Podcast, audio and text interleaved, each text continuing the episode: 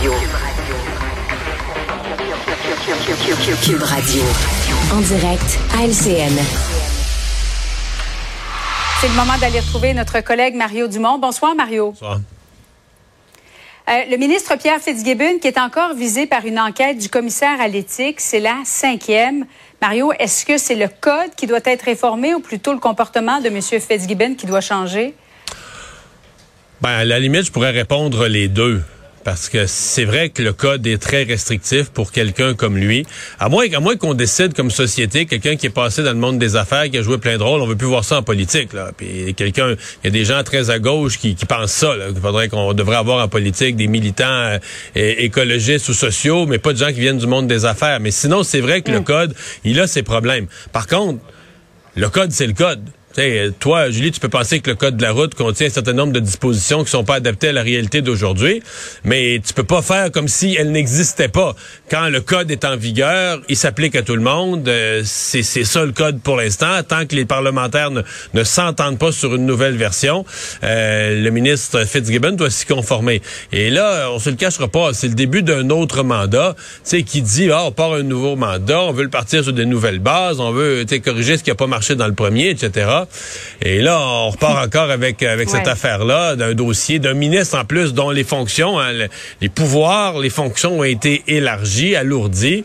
Euh, et on repart avec un dossier de, la commissaire à l'éthique. C'est pas agréable pour M. Monsieur Legault, pour l'équipe euh, libérale, c'est bien évident. Puis d'autant plus que M. Fitzgibbon a accueilli ça quand même avec une certaine désinvolture, comme si ben là, euh, lui était écœuré de ces affaires-là, puis les gens comprennent pas comment ça marche, mais les règles sont là, là expulsion de la députée libérale Marie-Claude Nichols. Il y en a plusieurs qui ont cru aujourd'hui que peut-être il y aurait une éventuelle réintégration en se disant euh, ben, ça n'a pas de bon sens d'exclure, d'expulser une députée pour des raisons comme celle-là. Madame Nichols soutient qu'elle va demeurer députée indépendante. C'est ce qu'elle a dit dans une déclaration par communiqué. Euh, Mario, est-ce que les jours de Madame Anglade sont comptés? Ça regarde mal, hein? Quand les langues commencent à se délier, mmh. des anciens députés, des anciens ministres qui sortent sur la place publique, là.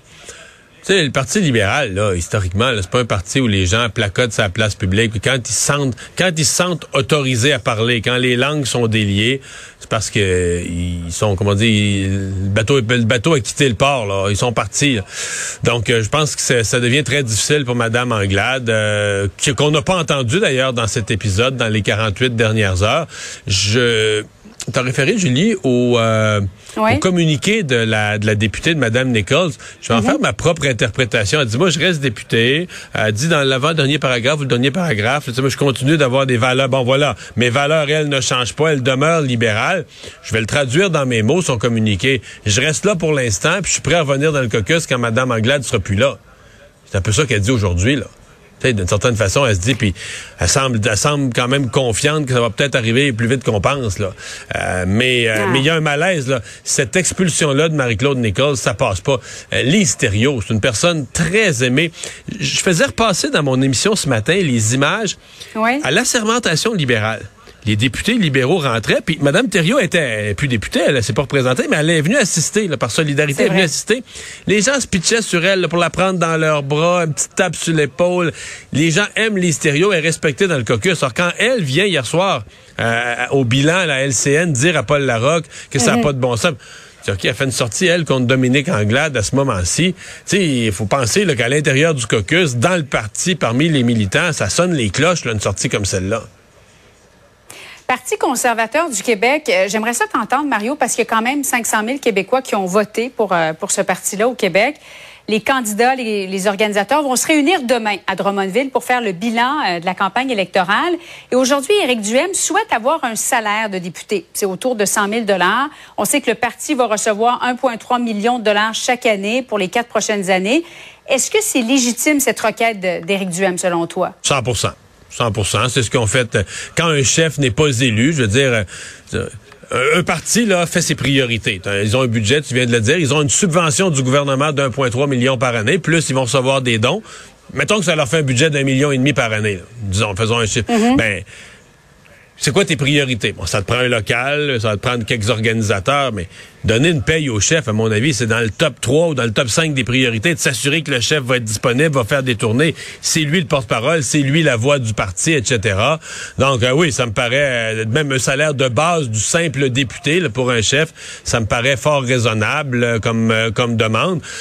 L'autre question, donc on va voir qu'est-ce qu'ils vont dire de cette demande-là. L'autre question qu'on va surveiller, c'est ce qu'il va y avoir vraiment une contestation d'Éric Duhem? Parce que ils vont revenir sur la campagne, il y a des insatisfaits, il y a des choses à regarder dans leur campagne, à mon avis. Il y a des questionnements. Est-ce qu'ils sont trop misés sur la communauté anglophone?